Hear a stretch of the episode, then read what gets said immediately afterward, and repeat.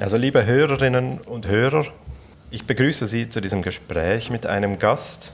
Ich führe dieses Gespräch als Mitarbeiter von Offline, dem Ökumenischen Zentrum für Meditation und Seelsorge, das seinen Namen unter anderem einer Bewegung im Silicon Valley verdankt, bei der bewusst offline gegangen wird, man also sich zeitweise aus der digitalen Welt ausklingt.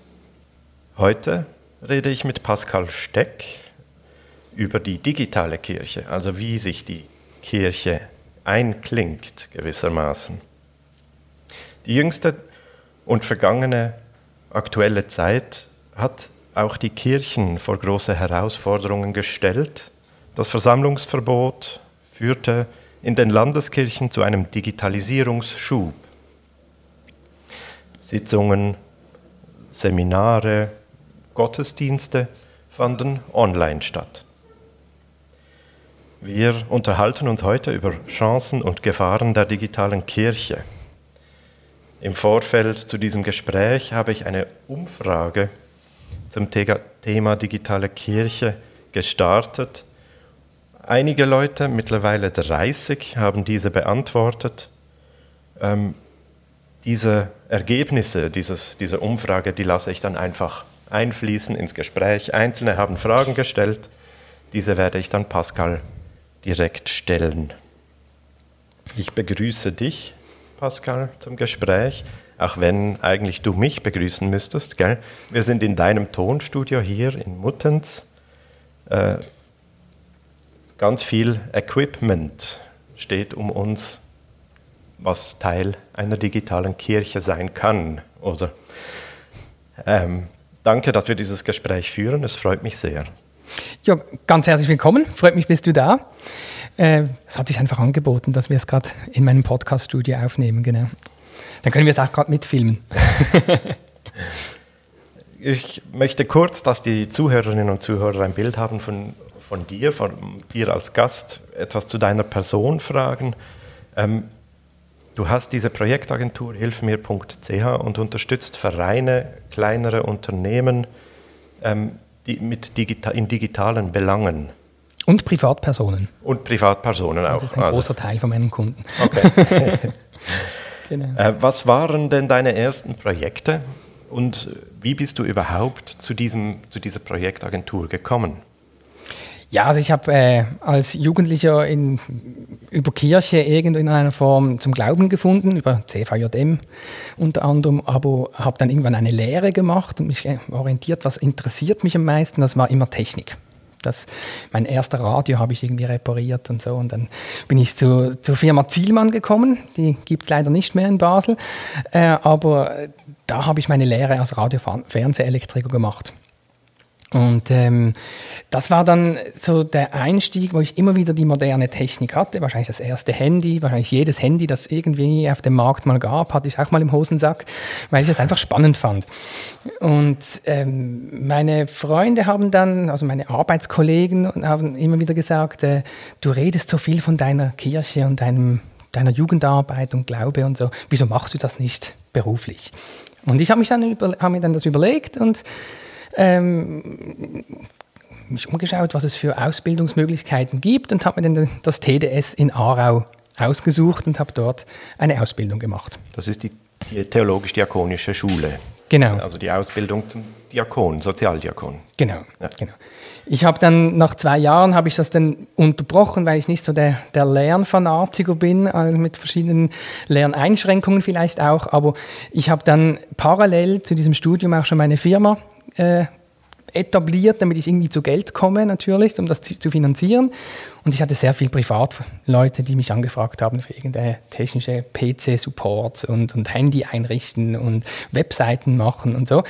Und das hat dann nach diesem The Theologiestudium dazu geführt, dass ich eigentlich einen großen Kundenstamm hatte, aber auch einige Leute mich kannten offensichtlich. Ich wurde dann für die reformierte Kirche Basel-Stadt als Internetbeauftragter angestellt es war eine 20%-Stelle und ich habe dann auch äh, lange Jahre für LiveNet und Jesus.ch gearbeitet. Für technische Belangen war dort stellvertretender Geschäftsführer und Projektleiter der technischen äh, Geschichten. Und parallel war ich in der Gellertkirche in Basel ehrenamtlich, relativ viel Stellen, Prozent, wenn man das so ausrechnet, wo ich da investiert habe wahrscheinlich, aber ähm, dort habe ich Jugendarbeit geleitet und auch die Jugendarbeit, die Jugendgottesdienste geleitet. Und dort haben wir immer die neuen Techniken äh, ausprobiert. Ich habe dort bei meinem Ar früheren Arbeitgeber erste Beamer günstig übernehmen können. Das, wenn wir reden da von Jahr 2000 und so, das, sind, das ist schon eine Zeit her. Ein Beamer kostete dort noch etwas mehr als heute. Und ich konnte die günstig ähm, übernehmen, reparieren und irgendwie einsetzen. Und dann haben wir die im Jugendgottesdienst aufgebaut und da haben wir diese Dinge ausprobiert, wie das digital funktionieren könnte. Und äh, so hat sich die Technik und mein Glaube wahrscheinlich einiges verknüpft. Ja. Ist denn, ähm, wenn ich jetzt, also du warst wirklich von der ersten Stunde, kann man sagen, quasi mit dabei bei, diesem, äh, bei dieser Technisierung der Kirche. Die biblischen Geschichten und Zeugnisse wurden ja früher zunächst mündlich weitergegeben. Später, als dann der Buchdruck oder als man einzelne Blätter beschreiben konnte, wurde es verschriftlicht und so weitergegeben und tradiert. Unterstützen die technischen Möglichkeiten, die wir heute haben, diese Verbreitung der Botschaft?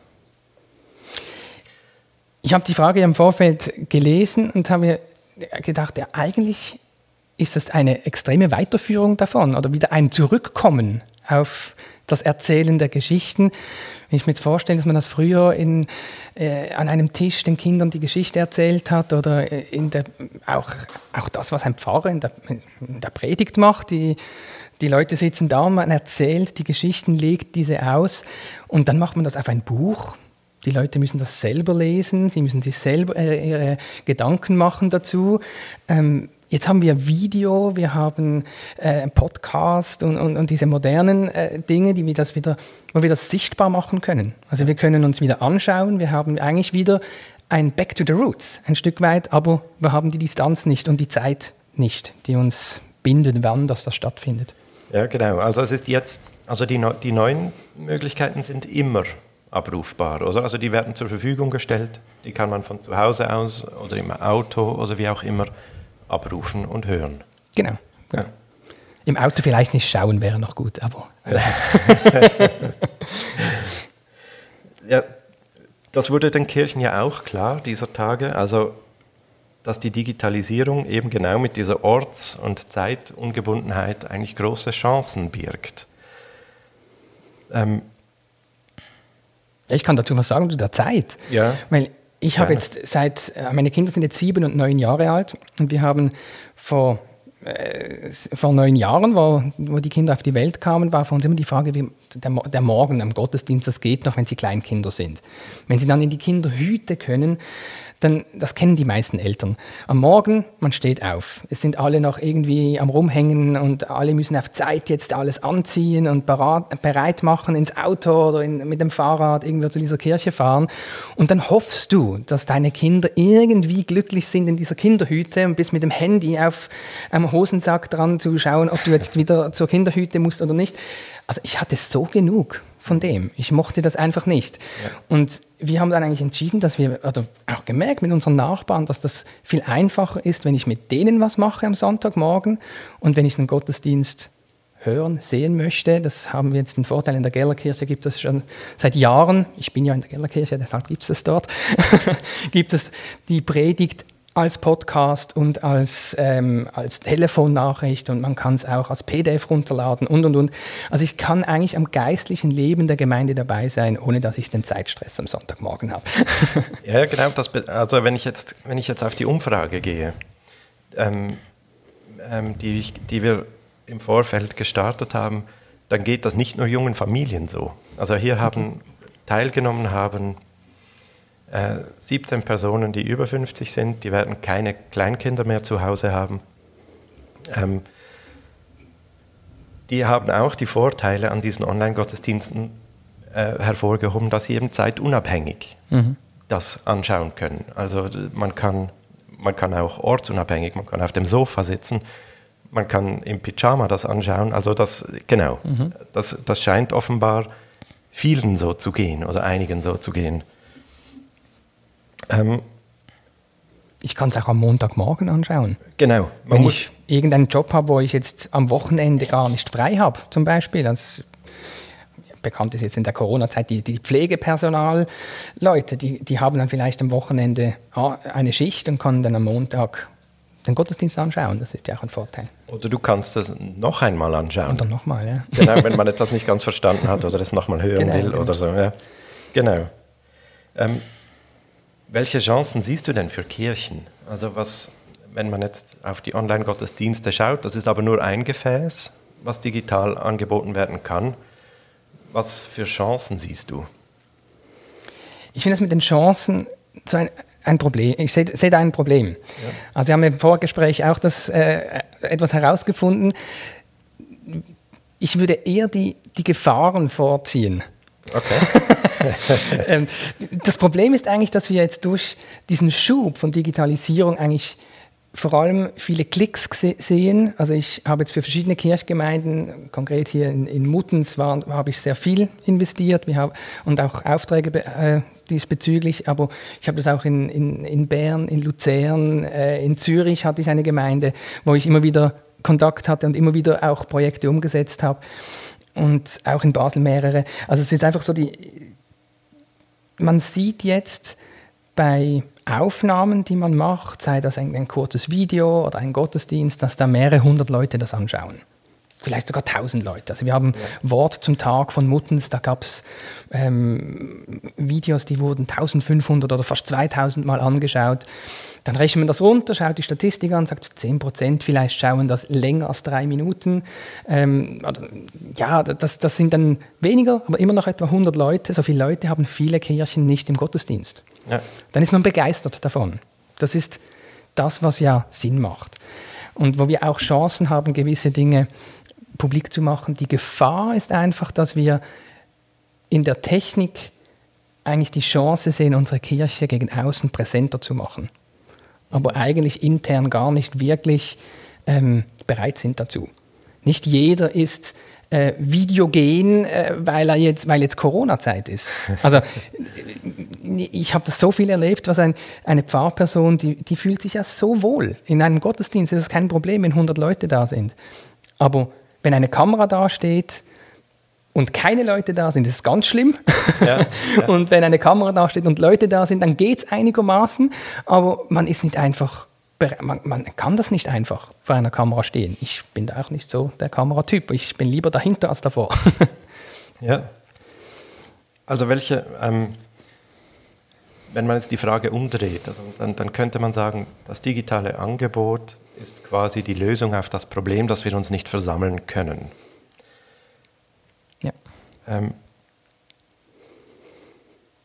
Zum Glück ist die Technik so weit, wie sie heute war, wie sie jetzt war. Ja. Also diese Tools, die haben ja jahrelang, also Zoom zum Beispiel gab es nicht äh, erst jetzt, das gibt es ja schon zehn Jahre. Und die haben sich entwickelt und wollten das eigentlich den Leuten klar machen, dass das Sinn macht für Distanzen nicht überbrücken zu müssen, um nicht reisen zu müssen und und und. Und jetzt wurde es einfach aktuell. Und dann war es eine Lösung für dieses Problem. Aber dann könnte man die Frage auch, auch umdrehen und sagen, es steht ja auch grundsätzlich ein Bedürfnis dahinter, Kirche überhaupt besuchen zu wollen. Ähm, für welches Bedürfnis oder für welches Problem stellt dann eigentlich das digitale Angebot eine Lösung dar? Also, äh, weißt du, was ich meine? Mhm. Ähm, ja, also es gibt ja verschiedene, ähm, verschiedene Altersgruppen. Ja. Und ich denke nicht, alle Altersgruppen müssen jedes Angebot nützen. Also ich habe ja ganz bewusst über das Projekt Telebibel, was ich seit über zehn Jahren mache, eine Telefonnummer-Option, wo man eine, auf eine Telefonnummer anrufen kann und dann kann man dort die Predigt hören. Das sind äh, normalerweise sind das kurze Predigten, drei Minuten, fünf Minuten, aber man kann auch bis 20 Minuten, eine halbe Stunde das Telefon, die Nummer wählen, daneben legen und, und so hören. So kann auch eine ältere Person, die absolut keine digitalen Geräte hat, kann mit dem Handy oder mit, mit dem Handy oder mit dem Telefon, was im Altersheim zur Verfügung steht, diese Nummer wählen und auf Lautsprecher diese Predigt hören. Und da haben wir zum Beispiel eine Zielgruppe, die gab es auch vor Corona. die Leute, ich, ich kenne so viele Kirchgemeinden, die sagen, ich habe Leute, die besuche ich im Altersheim, die können aber unseren Gottesdienst nicht hören. Die können natürlich SRF-Predigten hören und die können äh, die, die SRF-Gottesdienste schauen und und und. Das ist nicht die Frage. Sie möchten aber gerne ihren Pfarrer, wo sie jahrelang im Gottesdienst waren, sehen. Das sind nicht die Massen. Wir reden da nicht von tausend Leuten. Wir reden ja. vielleicht von 10, 20 Leuten, die in einer Kirchgemeinde das nützen möchten. Mhm. Und für die haben wir Angebote. Und die Podcasts und die Video, äh, und Livestreams, die es alle gibt, die, das, das ist and, ein anderes Publikum. Und dort sehe ich einen großen Vorteil, dass die Leute im, im, äh, in der Gesellschaft schauen können, was die Kirchen machen und ob mir das sympathisch ist. Mhm. Ist mir die Person sympathisch? Ist mir das, der Stil? Ist, ist mir das sympathisch? Und dort stellt sich halt einfach die Frage, ähm, was wir dort zeigen ist das das, was wir gegen außen transportieren wollen und können. Also, ja. Und das wird sich dann zeigen, ob das auch Leute anspricht. Ähm, einige Frage, eine Frage in diese Richtung aus der Umfrage kam ähm, in Bezug auf die, auf die Gemeinschaft. Also besteht denn eigentlich auch die Gefahr einer Entgemeinschaftung, wenn man alles, ich sage jetzt mal die Gottesdienste, das sind ähm, wenn man die nur noch online aufstell, auf, äh, zur Verfügung stellt und dass jeder bei sich zu Hause nur noch schaut und, und mitfeiert, findet dann eine Gemeinschaft statt, im, äh, eine virtuelle. Ähm, oder welche Auswirkung hat dann diese Digitalisierung in der Form auf das Gemeindeleben zum Beispiel? Ich denke, jetzt, wir sind auch in einer speziellen Situation mit Corona. Da haben wir jetzt einfach keine andere Lösung gehabt ja. als das. Ähm, es ist so, dass ich sonst ganz klar der Überzeugung bin, dass wir zuerst ein, ein, ein soziales Gefüge, ein, ein, eine Community brauchen, damit wir Social Communities füllen können mit Inhalten. Das heißt, es braucht eigentlich dieses Treffen, es braucht das gemeinsame Unterwegssein, es braucht die lebendige äh, Gruppe, die miteinander unterwegs ist aus dieser entsteht vielleicht irgendeine WhatsApp-Gruppe oder irgendein digitales Medium, wo man sich abspricht. Was machst du heute? Wie geht es dir heute? Wo du auch persönliche Anliegen austauschst vielleicht. Und dann ist das, das ist das erste Digitale, was dann irgendwie passiert. Das ist irgendwie über WhatsApp. Und wenn wir jetzt das danach in, einer in einem Grillfest, in einem Gottesdienst, irgendeiner Form mit Bildern ablichten, was wir erleben und das in die Social Medias stellen, ja. dann zeigen wir unser Leben und haben dort eigentlich ein Abbild von dem, was wir leben. Und das ist eigentlich Social Community. Ja. Wir können nicht einfach ein tolles Bild machen und sagen, dass das jetzt äh, unser Leben, das, ja, also der Umkehrschluss funktioniert nicht. Also das heißt, ähm, eine, eine Social Community, eine digitale, die braucht eine analoge ähm, Basis. Unbedingt, ja. unbedingt. Und wenn das nur Familien sind, die sich, die sich irgendwo in verschiedenen Gruppen treffen oder so, das, also wenn das immer fünf Leute sind, wie wir jetzt das machen konnten, also es gab jetzt äh, Kleingruppen in verschiedenen Kirchen, die haben sich als Fünfergruppe getroffen und sind irgendwie haben Gebetsspaziergänge gemacht oder irgend sowas. Ja. Und wenn ich von dieser Gruppe ein Bild auf Social Media stelle, wir waren an einem Gebetstreffen, dann ist das real. Das hat ja. stattgefunden.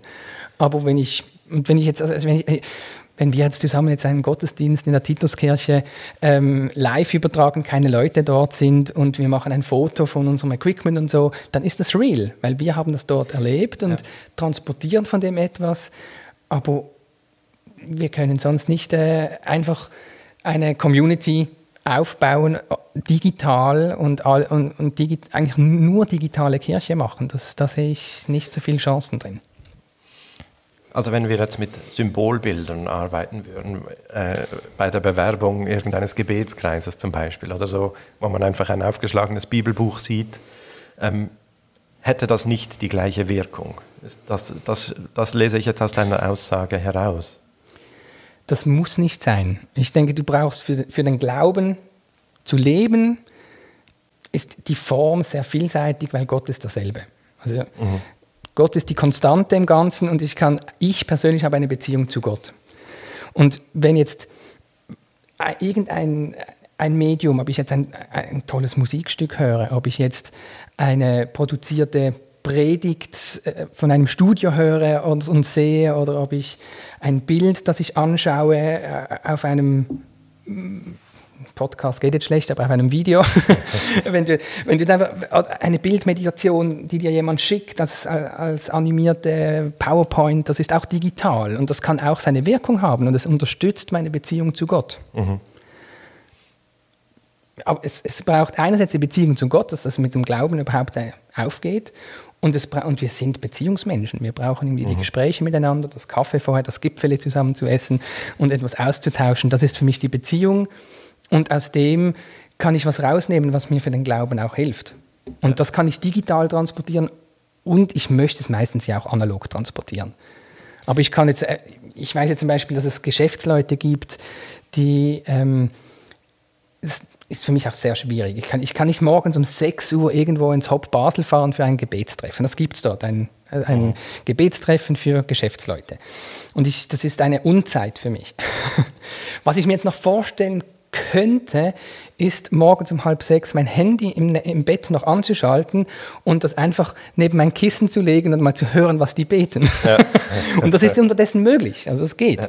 Und ob ich dann damit bete und schon so wach bin, das weiß ich nicht. Aber ich denke, es, es gibt einfach digitale Möglichkeiten an, an Hilfestellungen, die meinen Glauben stärken, dabei zu sein und da kann die Kirche einen Teil beitragen dazu. Ja. Ich hoffe, ich habe das irgendwie so hinbekommen. ja, wenn ich jetzt dann an die Tituskirche denke, dann ist sie auch ein Teil oder organisiert sich auch als Gemeinschaft, die Geselligkeit leben will und, und dies tut, ähm, auch von den Beteiligten selbst gestaltet. Also es gibt Lesegruppen, die, ähm, es gibt Mittagstische, die sich autonom organisieren ähm, und, und aber in der Tituskirche verankert sind. Das heißt, es ist klar, diese, diese Teile, die, die, die, die, gehören, die gehören zur Gemeinschaft, die gehören analog, die sind analog. Jetzt gibt es aber außerdem noch den Auftrag für die Kirche, das zum Beispiel eben das Evangelium zu vermitteln, die Botschaft zu verkünden und Sakramente zu die Sakramente zu verwalten, also Taufe und Abendmahl im reformierten Bereich. Die Botschaft, die kann vermittelt werden online. Also das haben wir gesehen mit all den verschiedenen Impulsen, die die ERKBS ähm, aufge aufgezeichnet hat und ausgestrahlt hat, mit den Online-Gottesdiensten, die wir in der Tituskirche aufgezeichnet haben. Wie sieht es denn aus, wenn es eine Taufe wäre in deinen Augen? Also ein, ein, wenn eine kleine Gruppe von Mitfeiernden vor Ort sein könnte ähm, oder einfach nur die Pfarrperson und die Tauffamilie, ähm, verliert das dann an Kraft? Eine Taufe, wenn sie so stattfindet? Das war ebenfalls eine Frage ähm, aus der Umfrage. Vielleicht ist das theologisch heißes, heißes Eisen, aber ähm, ich kann einfach ein Beispiel aus meiner Jugendarbeitszeit erwähnen. Wir haben ähm, regelmäßig in den Lagern sehr viel ähm, ja, Gottesgeist erlebt, mhm. würde ich mal sagen. Und da gab es Leute, die sagen, hey, ich, ich möchte jetzt wirklich konkret einen Schritt machen. Und Taufe könnte jetzt im Bergsee irgendwo eine Option sein. Und da war ich etwas vorsichtig und habe das mit unserem damaligen Pfarrer Roger Rohner mal besprochen. Äh, wir haben uns dann beim Abendmahl auf eine äh, Vereinbarung ein, äh, geeinigt, dass wir im Lago jeweils, also nicht eine Taufe machen, dass wir das wirklich ähm, in, einer sakralen in einem sakralen Umfeld mit der Pfarrperson so ähm, abhalten. Beim Abendmahl haben wir uns geeinigt, dass wir mit einem vorgängigen Kontakt eigentlich die, das Beisein des Pfarrers in Gedanken ähm, nützen können, um äh, dieses Abendmahl in der, im Kreis vom Jugendlager ohne Anwesenheit physischer vom Pfarrer an, durchzuführen. Ja. Und also jetzt rein aus, aus, aus, einer, aus der Sicht eines ähm, Kirchgängers vielleicht ist das jetzt nicht ein Unterschied, ob die Taufe mit einem Wassertropfen auf der Stirn und in diesem Umfeld vom Gottesdienst stattfindet. Oder Gellertkirche macht das ja auch in der Biers mit Pfarrpersonen, da wird man untergetaucht und mit weißem Gewand und so. Ähm, da kann man verschiedene äh, Formen wählen. Ich bin sogar der Ansicht, dass es nicht unbedingt jetzt zwingend notwendig wäre. Das ist eben das heiße Thema, dass jetzt das äh, eine Pfarrperson macht. Viel ja. wichtiger ist es ein, dass eine für mich jetzt persönlich, dass eine Person beteiligt ist an dieser Taufe, mit der ich einen Weg gehe, die mich begleitet hat eine gewisse Zeit, die weiß, wo ich stehe, was mein, was mein Glaube ausmacht. Und das kann vielleicht mit der Pfarrperson zusammen auch ein Freund sein, der dann diese Taufe mit umsetzt. Ich glaube, dass unser Glaube und was wir in Kirche leben, viel einfach mit Beziehung zu tun hat. Ja. Und, ja. Also das heißt, das heißt ähm, jetzt für dich hat, würde in der Vorstellung, wenn du jetzt getauft würdest in dieser Corona-Zeit, ähm, nicht die Gemeinde quasi die, die, die, Kraft entfalten der Taufe, sondern ähm, das, das, das Spenden an sich und äh, oder das Taufen an sich und ähm, einfach die, die, der Kontakt zu der Person, die dich tauft. Also ich würde es mal so sagen, für mich ist der Zeitpunkt ja nicht so relevant. Also ich habe meine Kinder einsegnen lassen, aus Überzeugung, dass sie später selber entscheiden können. Ähm, selber wurde ich als Erwachsener nochmal getauft in einem, mit einer bewussten Entscheidung. Ähm, das, war für mich sehr, das waren für mich sehr eindrückliche Erlebnisse. Die Einsegnung meiner Kinder war eindrücklich, meine zweite Taufe die erste habe ich ja nicht mitbekommen, so wirklich. Ja. Aber das war sehr eindrücklich, das hat mich berührt, das hat mein Leben verändert, ein, ein, ja. Ja, ein maßgebendes Stück. Und deshalb würde ich jetzt einfach in der Corona-Zeit sagen, ich muss mich ja jetzt nicht taufen lassen, ich kann das ja nachher machen. und dann meine Freunde einladen und sagen, hey, wir machen jetzt ein Fest, weil es ist eine Entscheidung, die für mich relevant ist. Und meine Entscheidung habe ich gefällt, aber merke mit, der, mit diesem Untertauchen, mit dem Bewussten, also ich finde das auch mit dem Fluss sehr eine eindrücklich, habe ich selber so erlebt, finde ich sehr eindrücklich. Das äh, ist toll, wenn da Leute dabei sind. Ja. Und das würde ich einen Zeitpunkt wählen, der das wo, möglich ist. Wo das möglich ist, äh, ja. genau. Ähm, bei der Umfrage haben sich, äh, habe ich die Frage gestellt, wie ob, ob, regelmäßig Gottesdienste online mitverfolgt wurden. Ähm, also das waren wirklich von den 30 Antworten waren 26 haben drei bis mindestens drei bis fünf Mal in dieser Zeit, also in diesen zwei Monaten, einen Online-Gottesdienst mitverfolgt. Und ähm, spannend ist auch, dass nicht nur aus der eigenen Gemeinde Gottesdienste online mitverfolgt wurden, sondern halt, dass das halt etwas Interregionales hat. Das haben wir aber auch schon erwähnt, weil es jetzt ortsunabhängig ist. Man kann mal reinschauen was das für ja. Leute sind. Da. Genau, genau. So ein bisschen gewunder, gewunderig äh, schauen, was die anderen so machen, und wie sie es machen. Das wird ja auch noch spannender, wenn wieder Leute da sind. Also unsere ersten Gottesdienst jetzt in der Tituskirche mit Personen, 50 Leute waren ja da ja. und 50 Leute haben wir gemessen, waren live mit dabei, ähm, da davon die Hälfte wahrscheinlich durch, durchgehend sogar. Ja. Und das zeigt ja, dass das wird nochmal spannend zum, zum den Leuten zeigen, hey, so läuft ein Gottesdienst mit, mit Leuten ab. Ja. So feiern wir das Abendmahl. Normalerweise geben wir das Brot, haben wir jetzt nicht gemacht. Ja. Aber so die, das wird nochmal interessanter, weil ich glaube, die Leute möchten ja auch wissen, was ist denn das sakrale Spezielle? Und ein Abendmahl in diesem sakralen Raum, mit, dieser, mit diesem Ritual oder mit, einfach mit dieser Liturgie, das ist etwas, was die Leute sich nicht getrauen anzuschauen in der Kirche. Die wollen nicht einfach schauen. Die wollen das mal von außen anschauen und dann kommen sie vielleicht mal vorbei. Aber das ist doch etwas, was, was ich so, also spannend finde. Du meinst sogar, ähm, dass, es, dass es die Schwelle senkt für eher ähm, für kirchenfernere Leute, wenn man das dem so sagen will. Ich finde das ein bisschen ein blöder Ausdruck eigentlich, aber für Leute, die jetzt wie einfach mal gewundrig sind, also die es Wunder nimmt, wie das so funktioniert, die können sich so einmal eine erste Eindrücke holen. Ob es eine Chance ist, weiß ich nicht, aber es wird erste Eindrücke vermitteln, ja. Und bei einigen Personen wird das die Schwelle senken, bei einigen wird es ihre Vorstellung bestätigen und sie finden, finden ja, habe ich schon immer gewusst, dass, mich das, dass ich das langweilig finde und so äh, und die Musik nicht toll finde oder so. Das, das wird es immer geben. Ja. Aber es gibt ein Fenster zu dem, was wir sind und was wir machen. Und zu, wenn wir zu dem stehen, was wir machen, können wir das auch öffentlich zeigen und die Leute, die es ansprechen, die werden vielleicht auch mal in so einen Gottesdienst kommen. Vielleicht nicht zu mir, vielleicht zu einem anderen Gottesdienst in, in de, der Gemeinde, die er dann ist, aber er weiß, aha, reformierte Kirche funktioniert ungefähr so. Das bringt mich zur nächsten Frage, weil ähm, einig, also 26 dieser 30 ähm, Teilnehmenden an der Umfrage haben auch gesagt, sie würden gerne weiterhin Online-Gottesdienste ähm, zur Verfügung haben und diese auch nutzen.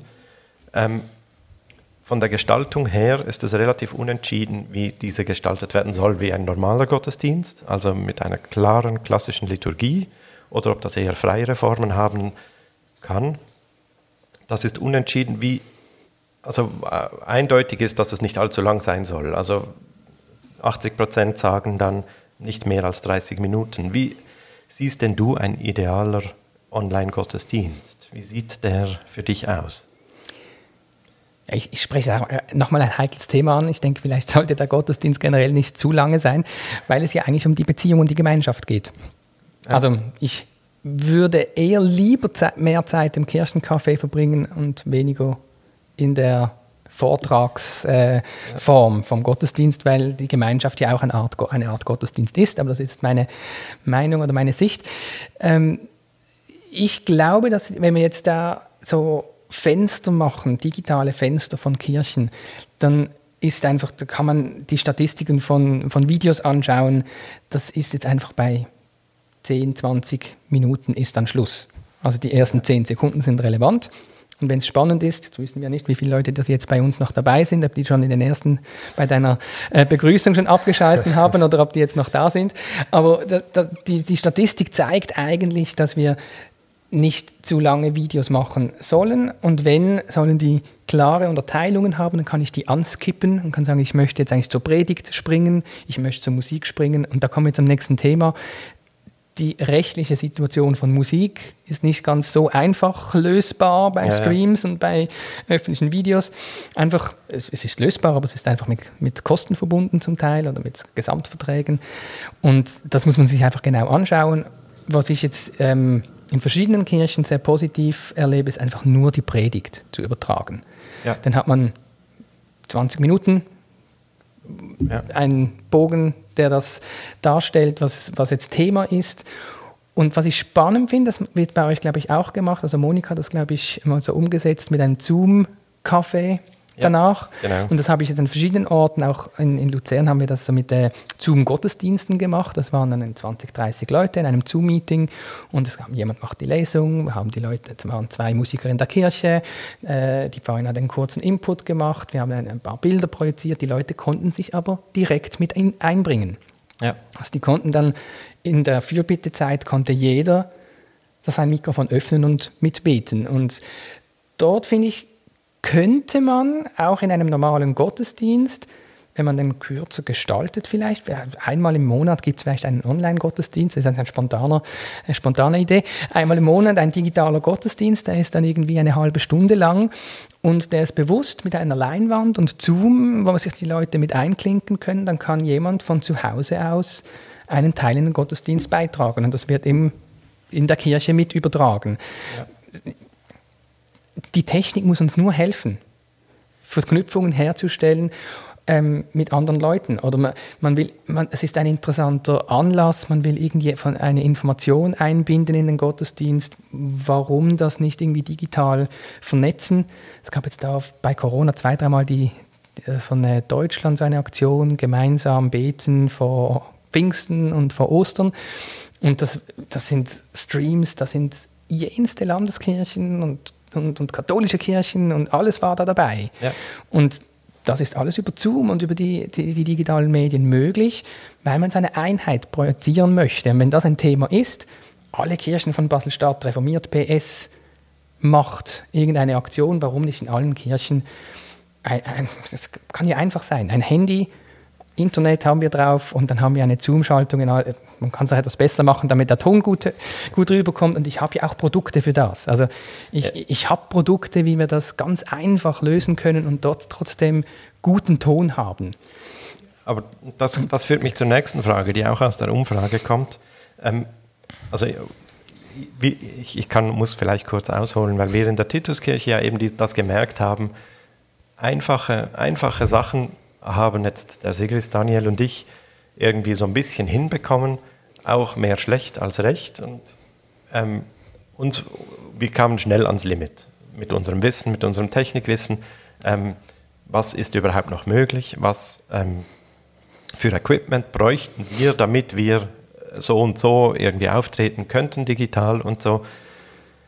Also einerseits, ich war dann froh, dass ich, dass, dass ich, dass ich dich kennengelernt habe im, im Zusammenhang mit dieser Bibelausstellung bei uns in der Tituskirche, weil du da diesen Bildschirm aufgestellt hast von der Bibelgesellschaft und ich dich dann kontaktieren konnte und du uns da ein paar hilfreiche Tipps gegeben hast. Also, aber die Leute müssen ja wie zuerst auch einmal wissen, was für Möglichkeiten gibt es überhaupt.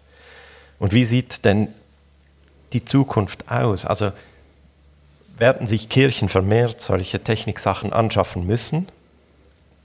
Wird, weil es sowieso in die Entwicklung in diese Richtung geht? Und ja, also wie sieht die Zukunft aus? Also, also müssen gar nicht. Ja.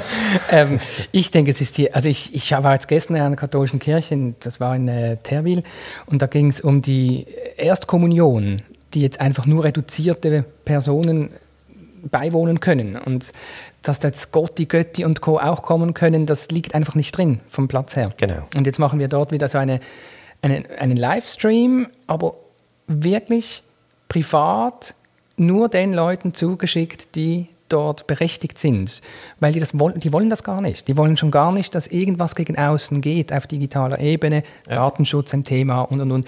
Das muss man sich auch nicht auch alles bewusst sein. Ich denke, der Datenschutz ist heute eigentlich nicht so direkt das Problem, weil Kirche ist öffentlich, wir dürfen dort eigentlich ankündigen, wir filmen da und dann entscheidet die Person eben selber, ob sie im Gottesdienst beiwohnt oder in einem Bereich sitzt, wo man sicher nicht gefilmt wird, kann man ja alles lösen. Aber wichtig ist in diesem Zusammenhang, dass nicht jeder etwas haben muss, sondern das, was ihm dient, schlussendlich. Ja. Und wenn man jetzt aber, ich mache jetzt die Erfahrung, dass ich jetzt sehr viele für meine Verhältnisse 10, 15 Anfragen sind für mich viel so für diese Zeit. Also ich hab, äh, bin eine Einzelfirma und habe da nicht äh, jenste Kapazitäten, aber da sind wir jetzt am entwickeln von einfachen zusammengestellten Geräten, die es eigentlich gibt, aber das so zu konzipieren und vielleicht mit Scripts so zu, zu handeln, dass es für einen Sigristen, der jetzt nicht viel technische Ahnung hat, mit einer kleinen Anleitung A5 möglich ist, äh, ein Stream, Audio und Video zu starten, zu stoppen, auf der Webseite einzubinden und eine Telefonnummer hat und ähm, die Leute dort anrufen können, auf der Webseite einen Podcast hören können und das Video schauen. Also dass es sehr einfach möglich wird, gewisse Dinge abzudecken, damit diese Option gegeben ist, weil die Anfragen da sind. Und das muss sich zeigen. Es wird wahrscheinlich in den nächsten Wochen, Monaten so eierlegende Wollmilchsau äh, äh geben, weil die Entwicklungen, die gehen jetzt schnell und die Leute wollen Geld machen mit diesem Produkt. Und ich bin nicht sicher, ob das die, der richtige Weg ist, jetzt einfach überall Technik reinzustellen. Ja. Aber wenn das Bedürfnis da ist und man einen Nutzen sieht, kann man das durchaus einfach nützen, auch in Zukunft. Weil ich behaupte, dass die, die Leute vorhin schon da waren und das Interesse hätten. Ja. Ähm, das heißt, dann wirst du eher so eine beratende, wie jetzt bei uns in der Tituskirche, eine beratende Funktion weiterhin haben und allenfalls so ein bisschen Support leisten. Also ich habe zwei Angebote. Das eine ist, ich, was wir jetzt bei euch regelmäßig jetzt gemacht haben, sind Livestreams. Zuerst haben wir es live produziert, einfach der Ablauf durchgespielt und dann später aufgeschalten auf, als Premiere auf YouTube. Ja. Und jetzt in den letzten Gottesdienst haben wir wirklich live um 10 Uhr live geschalten.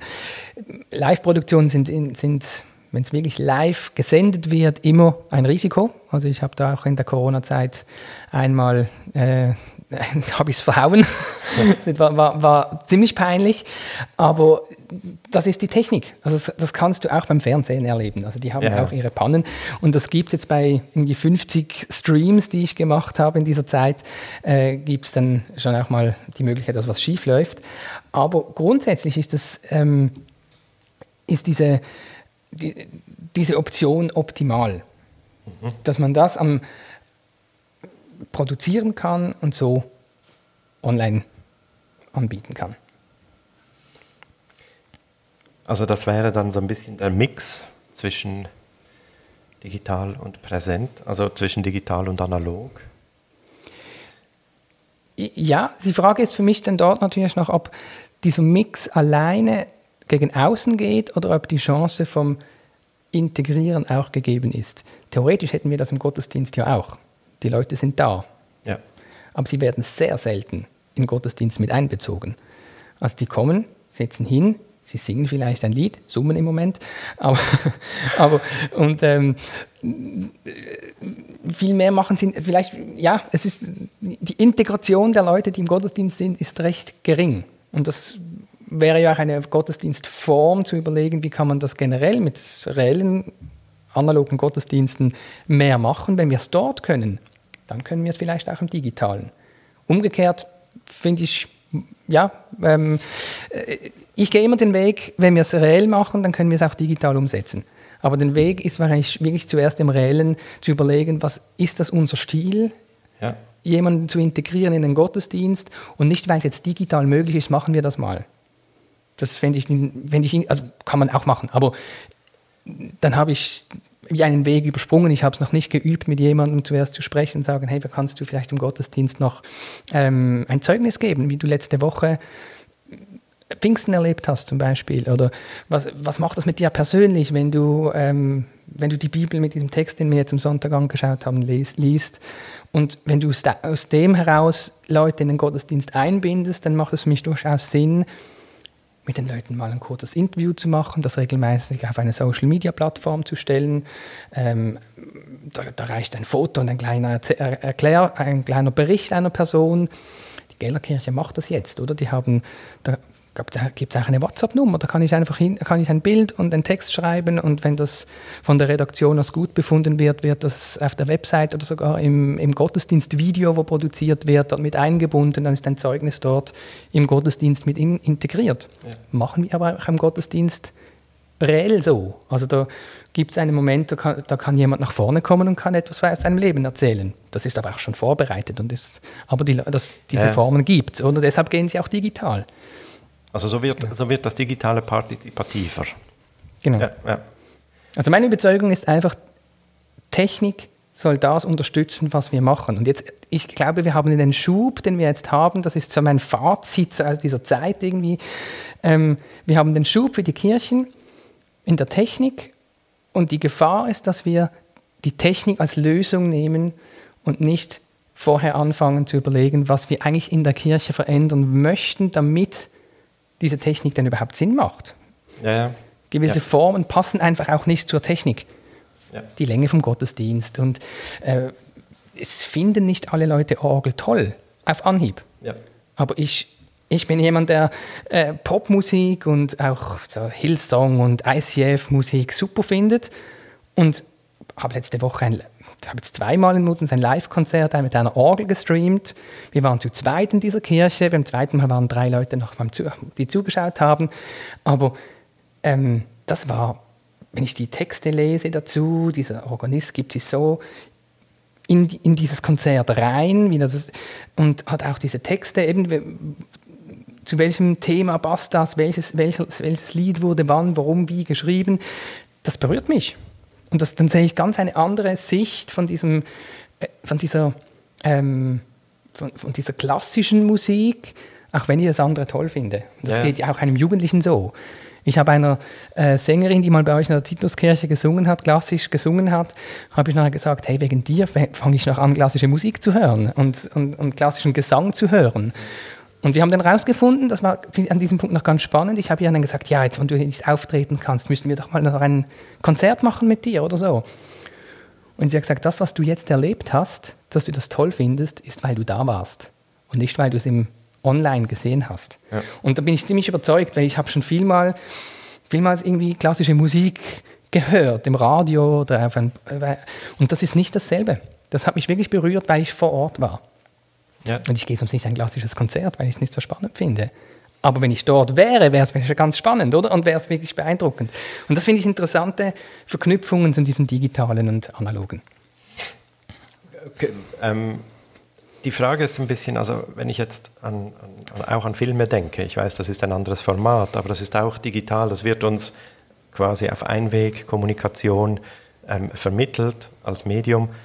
Ähm, dann kann ja das bei, bei einem Zuschauer oder bei mir zumindest schon auch Emotionen hervorrufen.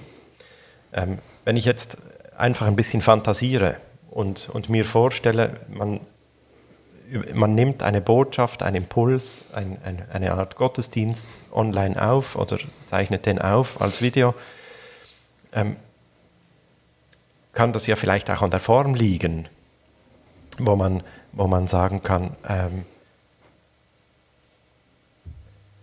vermittelt das deshalb die Emotionen nicht, weil es so starr und steif daherkommt? Also wenn ich jetzt ein bisschen provokant äh, fragen will. Ja. ähm, ja, es ist äh, ein Film, ist, ist gerade interessant, weil jetzt, äh, grad, ich weiß nicht, gesehen hast, wer jetzt hier angerufen hat, das war Bruno Waldvogel, der ist, äh, hat lange fürs Fernsehen gearbeitet, hat Filme produziert, hat viele solche ähm, Projekte mit ihm gemacht, wo wirklich ähm, Theatralik das Thema war. Und das haben wir Schauspieler angestellt für das. Und das ist das Abbild, Schauspiel ist ein Abbild oder ein zur Schau stellen eines reellen Erlebnisses. Und wenn ich das gut inszeniere und den Abschied der Tochter von seiner Mutter im Zug, die sich die winkt und so, dann, kann, das, kann das mir die Tränen hervorbringen. Ja. Und wenn ich das gut mache, dann ist das im Film sichtbar und es, es zerreißt mich, oder? Und das kann ich im Film darstellen, das kann ich aber auch im Gottesdienst darstellen, wenn ich weiß wie. Und bei Groß-Events, die ich gemacht habe, die, die Youth Praise at Night, so irgendwie 300 bis 600 Leute, je nachdem, zu welchem Zeitpunkt wir jetzt da reinzoomen, ähm, da, da haben wir das mit Musik gemacht. Und ich habe am Schluss auch etwas den Reiz an diesem Anlass verloren, weil ich wusste, wie einfach es ist, mit Musik, mit Musik Leute zu beeinflussen. Wenn du, wenn du diese Popmusik nützt als, als, als Stimmungsmachung, oder die klassische Musik oder die Orgelmusik. Wir haben jetzt da die, die in, in Mutens die, die Wände der Kirche mit, mit Bildern projiziert und da die Orgelmusik dazu abgestummen, dass das irgendwo beim Gewitter auch etwas eine wildere Musik ist und beim, bei, der, bei der Blume eine ruhige Frühlings-Happy-Musik. Also das kann ich mit jedem Musikstil machen. Ja. Aber Jugendliche, die reagieren auf diese Popmusik extrem, auf diese Partymusik und dann in die Tiefe führen und dann bist du berührt und dann bringst du noch ein Zeugnis im Gottesdienst. Das ist so freikirchlich, oder? Das ist so mhm. manipulativ, mhm. bös gesagt. Also ich sage jetzt das bewusst aus mit ein Jahr, paar Jahren Distanz, oder? Ja. Und das ist machbar. Und das, die einen nützen das, finden das sinnvoll, finden das gut, für eine Zeit auch sinnvoll. Irgendwann wirst du älter und merkst, ja, die Welt ist nicht nur so und ich sehe etwas dahinter, wie es funktioniert und dann will ich nochmals mehr Real Life. Und dann ist vielleicht, dann stirbt jemand in deiner Familie und dann ist das die berührende Situation. Ja. Und dann habe ich die Ausstellung nochmal Leben gemacht. Mhm. Das ist eine, eine analoge Ausstellung, wo du Bilder anschaust, die Person lebt, ein paar Wochen später ist sie tot und du siehst, es ist zwei Bilder nebeneinander. Mhm. Und da, da, das berührt. Mhm. Da brauche ich keine digitalen Medien dazu. Aber wenn ich es auf dem Internet anschaue, dann bekomme ich ein Bits davon mit. Wenn ich die Bilder anschaue, dann sehe ich, uh, macht was mit mir, oder? Und das sind, ich muss aber in die Ausstellung. Ich muss mit den Leuten sprechen, die das gemacht haben und spüren, was die erlebt haben bei den Fotos, die sie gemacht haben. Und dann macht das viel mehr mit mir. Und das ist wieder die Beziehung und das Reelle, wo das Digital einfach transportiert, so wie wir es inszenieren. Ja. Du hast, ähm, ich, ich, wechsle jetzt das Thema und komme zur eigentlich fast letzten Frage. Ähm, du hast die, die, die, Umfrage selbst ausgefüllt mhm. und dir selbst eine Frage gestellt. Ähm, am Schluss, wann schaltest du dein Handy oder sogar das Internet auch einmal aus? Das war deine Frage an dich selbst und ich gebe die ja, gerne weiter. ja, also es, es, ist, es ist für mich so schon ein, ein, ein schwieriger Teil, das, deshalb habe ich das so als Testfrage reingeschrieben, aber ich habe schon gedacht, dass die noch kommt. Also, ähm, das Internet schalte ich dann aus, wenn mein Provider es nicht auf die Reihe bekommt. Habe ich in letzter Zeit leider öfters hier im Büro. Das ist nicht so optimal, aber ähm, dann ist es mal wirklich weg. Und das ähm, hindert uns heute schon recht stark. Also in jedem Arbeitsbereich, wir telefonieren über Internet, also mein Telefon funktioniert ja dann auch nicht. Also bei jedem von uns zu Hause. Dann habe ich vielleicht das Handy noch, dann hat die Swisscom Problem mit dem Handy, dann ist dann wirklich mal tot. Ja. Ich habe auch gedacht, dass die ganze Corona-Krise irgendwann, also nicht, eben nicht die Corona-Krise, sondern dass eigentlich die ich habe immer gedacht, es gibt eine technische Krise. Ja. Aber das eine kommt, war mir klar. Aber dass es jetzt Corona ist, wusste, wusste, ja niemand. Aber ich dachte, irgendwann das wird vielleicht auch mal noch kommen, bin ich immer noch überzeugt, dass irgendwann einfach Internet äh, weltweit oder zumindest in gewissen Bereichen einfach nicht mehr funktioniert. Und dann haben wir echt auch ein Problem. Ja. Und wahrscheinlich das größere wirtschaftliche, als wir jetzt haben, wenn es zwei Monate tot ist, weil dann läuft gar nichts mehr. Dann bestellen wir auch nicht mehr übers Internet. Und deshalb ist für, mich, ist für mich immer wieder die Frage, wo mache ich mich dann wirklich so abhängig von dem? Und ich nütze es einfach so lange, wie es funktioniert und wie es Spaß macht.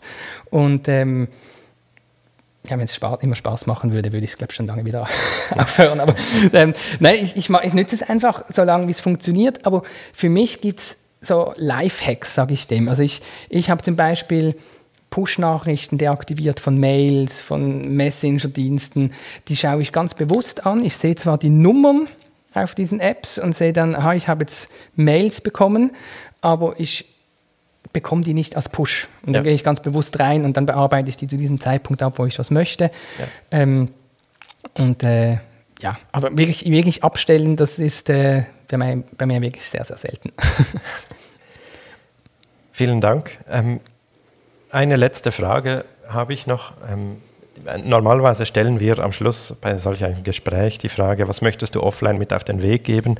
Ich habe die Frage etwas umformuliert und, ähm, habe, und, und äh, die lautet so, ähm, kann man auch online, offline gehen? Also kann man auch online eintauchen in, eine, in einen Impuls, in eine Meditation. Also wir haben bei uns jetzt in dieser Corona-Zeit hat die Vikarin bei uns in der Tituskirche das Herzensgebet über Zoom angeboten, hat auch gute Erfahrungen damit gemacht. Also ähm, kann man auch online, offline gehen? Ja, und zwar weil das Gerät nicht den ausschlagenden Punkt gibt. Wenn, das, wenn die Technik hindert, dass ich in die Tiefe zu Gott oder in dieses Gebet finde, dann ist es schlecht.